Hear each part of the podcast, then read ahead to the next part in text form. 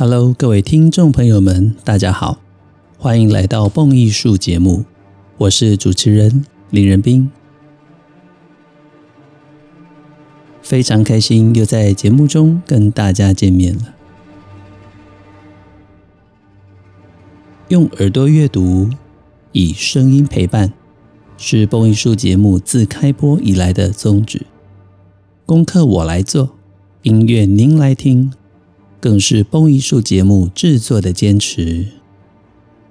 感谢许多听众朋友们长期对于蹦艺术节目的支持，以及各式各样的心得回馈。如果您想支持赞助蹦艺术，欢迎点一下节目说明栏的赞助连结，让蹦艺术团队拥有更稳定的经费。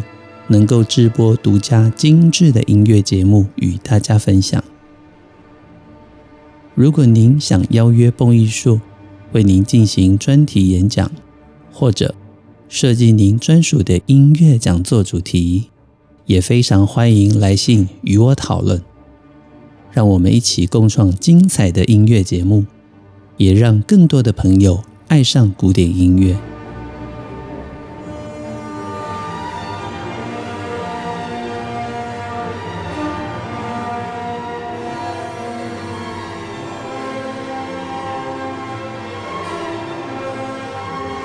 喜欢蹦艺术讲座的所有朋友们，现在每个星期都能够有机会在不同的地方听到蹦艺术的演讲。每个星期二，我在明石音乐空间主讲蹦艺术音乐讲堂，人生不可错过的美妙音乐系列。在这个系列中，我以爱乐大众的观点出发，带来每一场。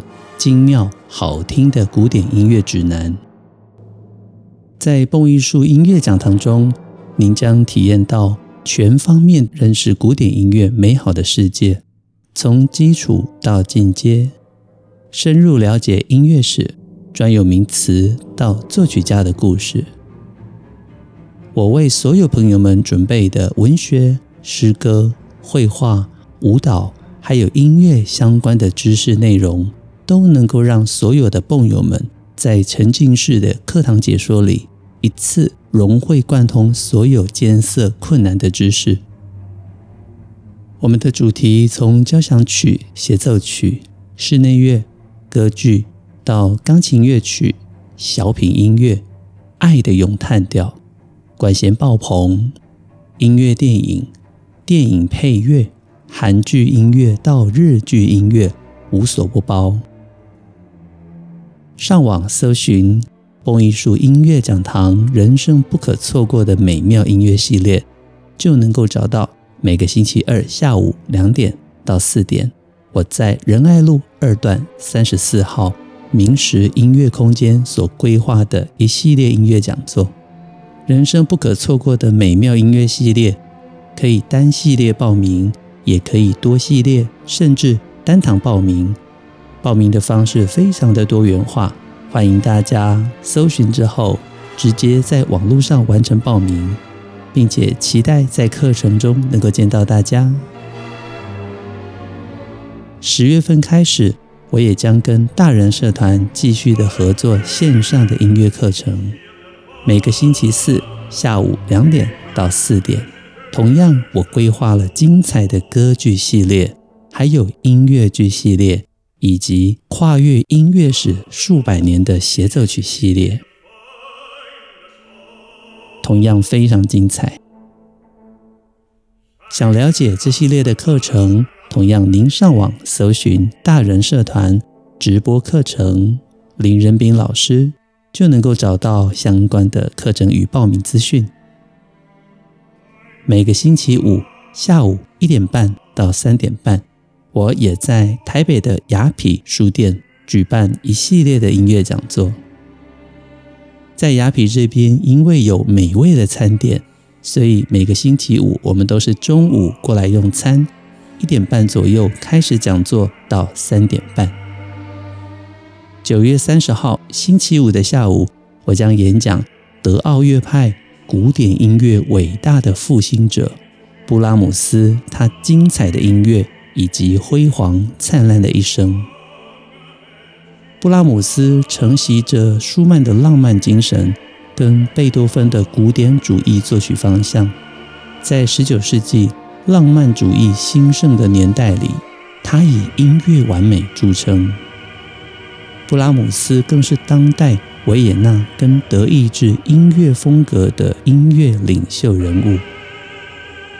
当年舒曼评论布拉姆斯：“纯白如雪，亮如金钻。”布拉姆斯也不负舒曼所托，他撑起了德国音乐的一片天。究竟他如何一步一步成为德奥乐派中流砥柱的古典主义作曲家呢？九月三十号下午，就听我娓娓道来。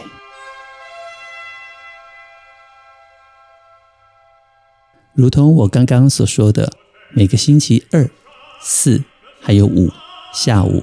我都在不同的地方，有实体，有线上，非常欢迎所有喜爱音乐的朋友们上网搜寻，参加我们的讲堂，保证您在古典音乐的领域能够听得轻松，听得愉快，期待见到大家。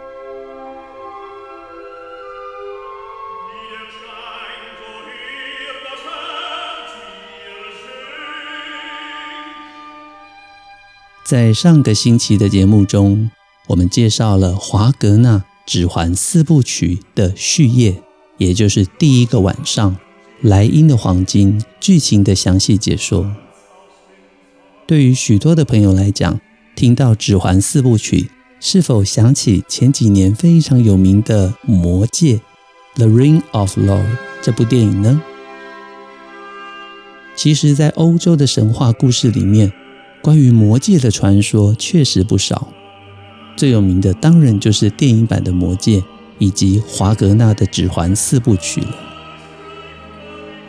华格纳的指环四部曲也叫做尼贝龙根的指环，结构庞大，气势雄浑，在世界歌剧史上占有非常重要的地位。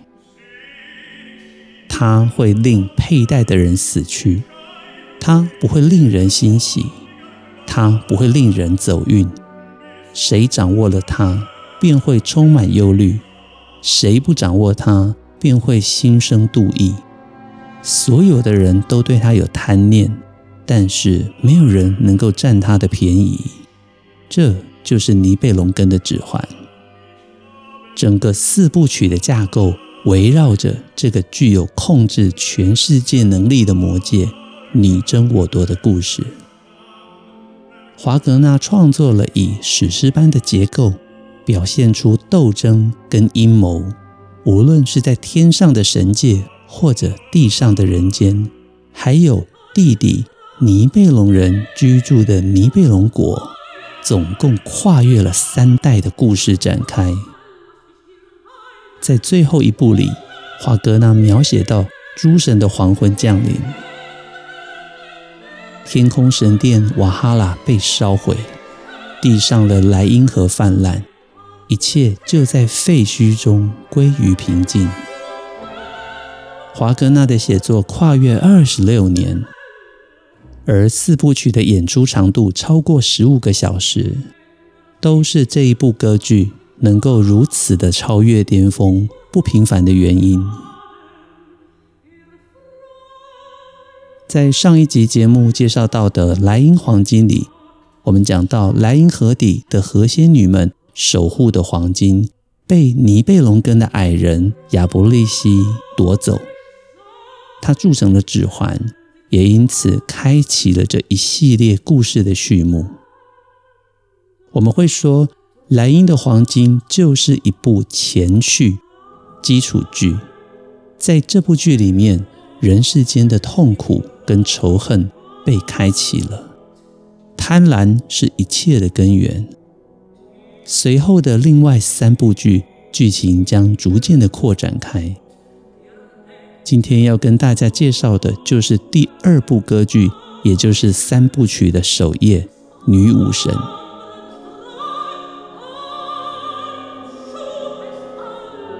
在《女武神》的故事中，我们将认识几个重要的角色。首先是女武神布伦希尔德。布伦希尔德是佛诞在神界的女儿，她是佛诞第八个女儿。女武神负责守护着瓦哈拉神殿，他们将所有牺牲的英雄人物搜救救到神殿，以免受到矮人们的攻击。另外两个重要的角色。齐格蒙德以及齐格林德，或者我们讲齐格蒙跟齐格林，这两位孪生兄妹其实就是佛诞游戏人间之后所生下的双胞胎。在故事中，他们将爱上彼此，并且一起私奔。最后，伟大的英雄人物齐格飞也将在第三部曲中诞生。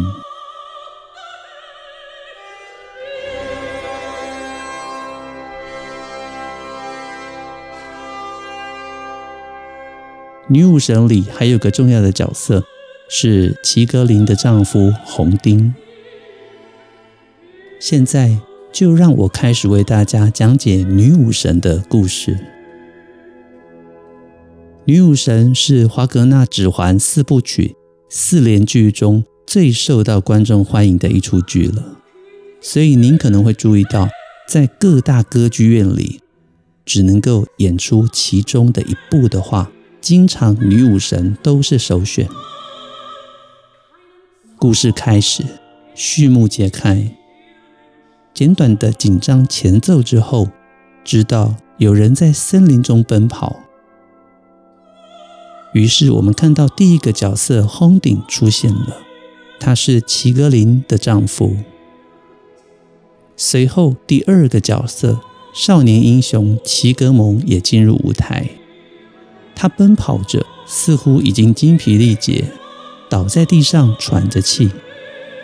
这时候，第三个角色轰定的妻子齐格林上场了。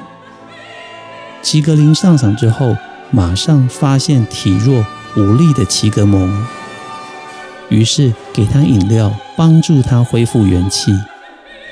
两个人相望之下，发现彼此似乎有着惊人的相似。于是便马上对对方有了好感，但是并不知晓究竟是何缘故。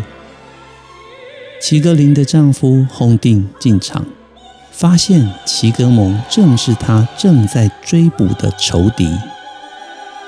但既然齐格蒙已经进入家中，成为了客人，按照当时武士的规则，应该要来酒饭接待。于是，轰定忍住了心中的怒气，以及想要跟齐格蒙决斗一分生死的想法，只好等到第二天的清晨再开始生死决斗。晚饭之后，轰定进入房间休息。这个时候，齐格林用药酒让他昏睡。于是，接下来是齐格蒙跟齐格林。两人相处的独处时间，聊着聊着，两人互相的吐露身世，发现两人其实是孪生兄妹。很快的，他们爱上了对方。齐格蒙担忧着明天早上就要决斗，但是自己的武器已经不知所踪，正在发愁隔天早上的决斗该如何是好。于是他想起来，之前跟父亲分手的时候，父亲曾经说到，在未来性命交关之际，父亲会留下一把宝剑供齐格蒙使用。而齐格林也想起来，当年结婚的时候，有一位独眼的神秘长者，将一把宝剑插入家中的大树，并且曾经说道。无论多少英雄好汉都无法将剑拔出，只有那天选之人能够轻易地拔出此剑。其实他们两个都不知道，这位独眼的神秘人士其实就是天神佛诞。当年他下凡游戏人间的时候，留下了一些后代。我们现在所讲的齐格林跟齐格蒙两人，其实都是佛诞与人间的少女所生下的孪生兄妹。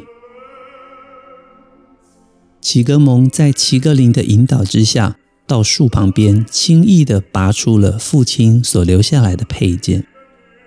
他对齐格林的爱意也不可收拾的，如星星之火般的燎原开始增长，一发不可收拾。于是两人决定一同逃亡。在这一幕第一幕的结束之际，我们看到。齐格蒙跟齐格林热情的拥吻，甚至有些版本是热吻滚倒在地，见证他们如火焰般炙热的爱情就在瞬间爆发。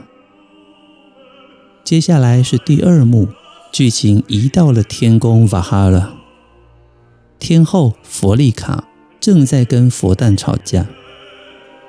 弗利卡掌管的是婚姻家宅之神。她难以容忍齐格林居然背叛了丈夫轰定，跟孪生兄长齐格蒙发生关系。她也知道佛诞这个时候打算在隔天清晨的决斗里暗暗帮助自己的私生子获胜。于是天后弗利卡坚决要求佛诞不要插手此事，就让这一对破坏婚姻的狗男女。遭受到应该有的报应，佛诞在无奈之下，只好下令他最疼爱的女儿布伦希尔德下凡监督这一切，并且在决斗的时候不要偏袒齐格蒙。布伦希尔德是九位女武神之首，她们其实都是佛诞跟蒂姆的私生女。平常掌管的职责就是在战场上空飞翔，决定谁输谁赢，然后将死去的英雄接引到天宫法哈拉，与众神共享荣耀。布伦希尔德下凡来到人间，他见到了齐格蒙，并且告诉他，决斗的结果将是他的死亡。布伦希尔德会将齐格蒙的灵魂带往天宫。其实齐格蒙对于生或死并不在意，但是当他知道他深爱的齐格林无法同去天宫的时候，他婉拒了这份荣耀。接着天亮了，眼看就是轰定跟齐格蒙的决斗，布伦希尔德。不忍心见到同父异母的哥哥横死，所以他一直用着盾牌挡住轰定长矛的进袭。最后，佛诞也现身了，用他的拳矛将宝剑折断。这个时候，轰定一剑把齐格蒙刺死了，但是随后自己也被佛诞处死。就在一片慌乱之间。布伦希尔德把断剑捡了起来，他带着齐格林往森林深处中逃跑。布伦希尔德告诉齐格林：“你已经怀孕，而将来你所生下的儿子将是大英雄齐格飞，所以现在你必须在森林里面躲藏，因为这个地方有一条恶龙盘踞着，佛诞不会随便进入。”接着，布伦希尔德也把两节断剑交给了齐格林，让他将来的儿子齐格飞能够以这两把断剑铸成一把屠龙的宝刀。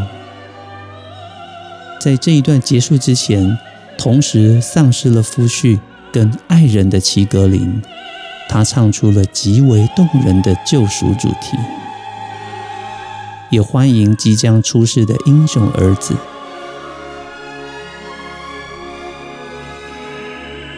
齐格林表示，他跟齐格蒙的爱情将成为救赎世界的动力。第二幕结束，随后登场的第三幕是大家最熟悉的女武神的飞行。这一段音乐形容着八位女武神骑乘着神马在天际之间飞腾，神威凛凛。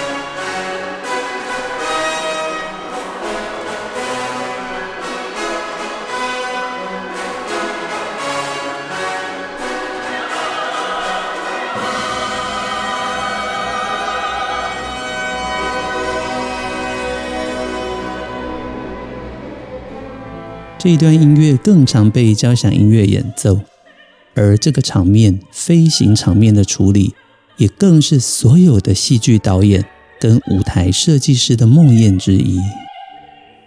在每一个版本观赏剧中，我们都可以特别留意导演是如何处理这一段的飞行。在幕起不久之后，布伦希尔德出现，他哀求女武神姐妹们保护。但是远处传来佛诞飞临的怒声，佛诞非常的生气。这时候，八位女武神哀求佛诞能否饶恕布伦希尔德，但是失败了。于是女武神们飞驰离开，在舞台上只留下了父女两个人的对峙。佛诞指责布伦希尔德：“为什么你不听我的命令？”却跑去帮助齐格蒙呢？于是要处罚布伦希尔德。处罚的方法就是要夺去他的神力，让布伦希尔德在凡间在岩石上昏睡。任何的男人都可以经过他的身旁，把他唤醒，甚至占为己有。布伦希尔德自知犯错了，愿意接受这个处分。但是哀求着父亲能否将他用神火围起来。将来只有不知恐惧为何物的英雄人物，才能够穿越这重重的火焰，将他唤醒。只有这样子的英雄人物，布伦希尔德才愿意托付终身。于是接下来是父女的告别。佛诞将昏睡的爱女布伦希尔德就放在岩石之上，将她惯用的盾牌盖起她的身子，并且命令火神将岩石周围祭起烈火，然后依依不舍地离去。这是第三幕最后的剧情。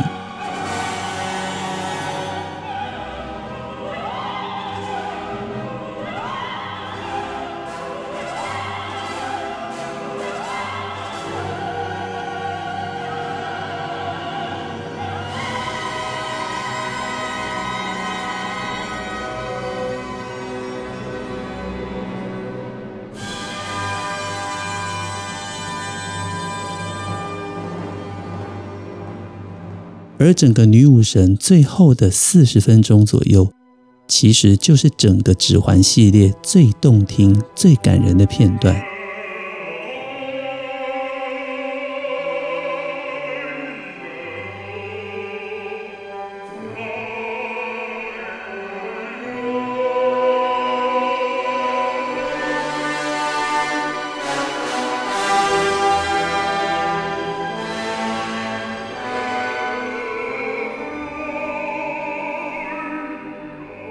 这一对其实原本感情非常好的父女，佛诞跟布伦希尔德，在此要做出永别。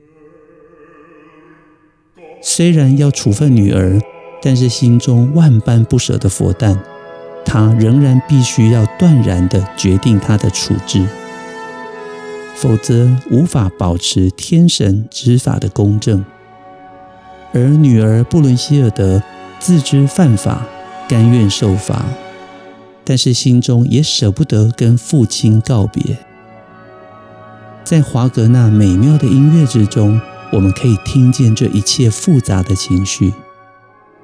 这也是华格纳继创作剧本之后，能够在音乐里面表达深层情绪的至高表现之处。大家要特别留意《女武神》最后的四十分钟。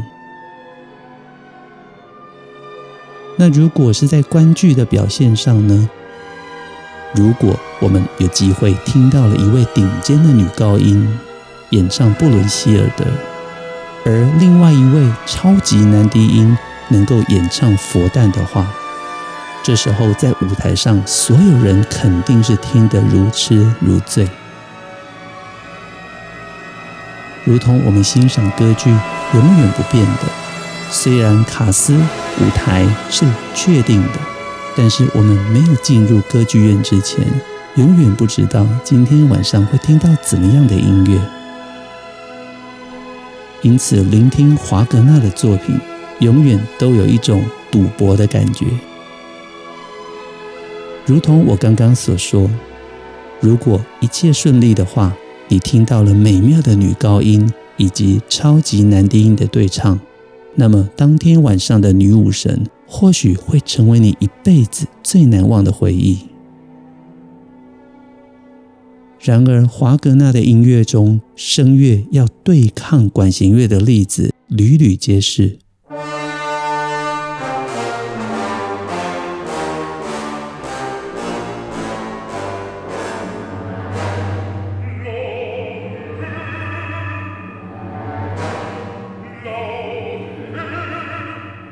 在这最后的四十分钟，如果歌手精疲力竭了，我们也有可能听到一片的灾难。这也是华格纳的音乐最难演唱之处，就是跟管弦乐的对抗。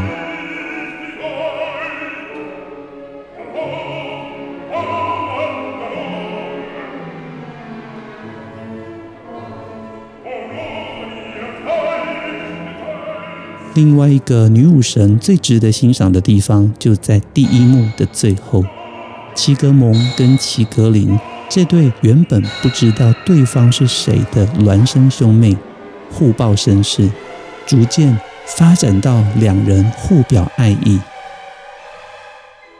大约半小时的优美演唱，也是二重唱的最高享受。这个唱段也经常在音乐会中单独的被选择演唱，所以在今天所讲解的女武神第一幕以及最后一幕，都是经典中的经典。当然还包括了这女武神的骑行，更是交响乐团所热爱的音乐。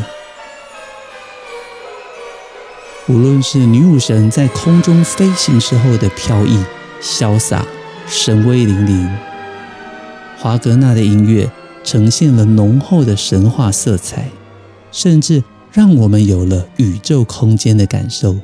这都是华格纳音乐非常不可思议之处。很快的，今天跟大家讲完了女武神的剧情。以及非常关键的欣赏之处，蹦友们要记得哦，以后欣赏华格纳的时候，千万别忘了这些地方。下个星期将为大家继续介绍第三部歌剧《齐格飞》即将登场。这位英雄人物登场之后，整个指环系列剧情将有如何的进展呢？且听下个礼拜我来帮大家说分明。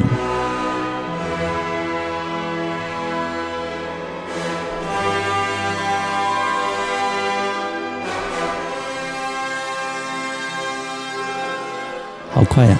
今天的节目也已经进行差不多了，非常开心在节目中有大家的支持与鼓励。蹦艺术精彩的音乐内容，经得起时间的考验，更值得您一听再听，反复回味。也期待更多的爱乐朋友们随时加入我们蹦艺术 Podcast。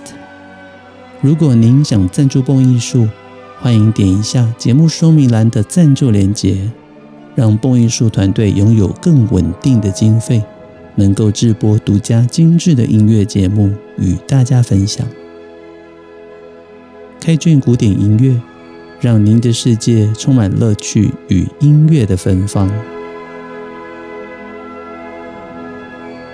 我是林仁斌，这里是蹦艺术，我们下周节目再见。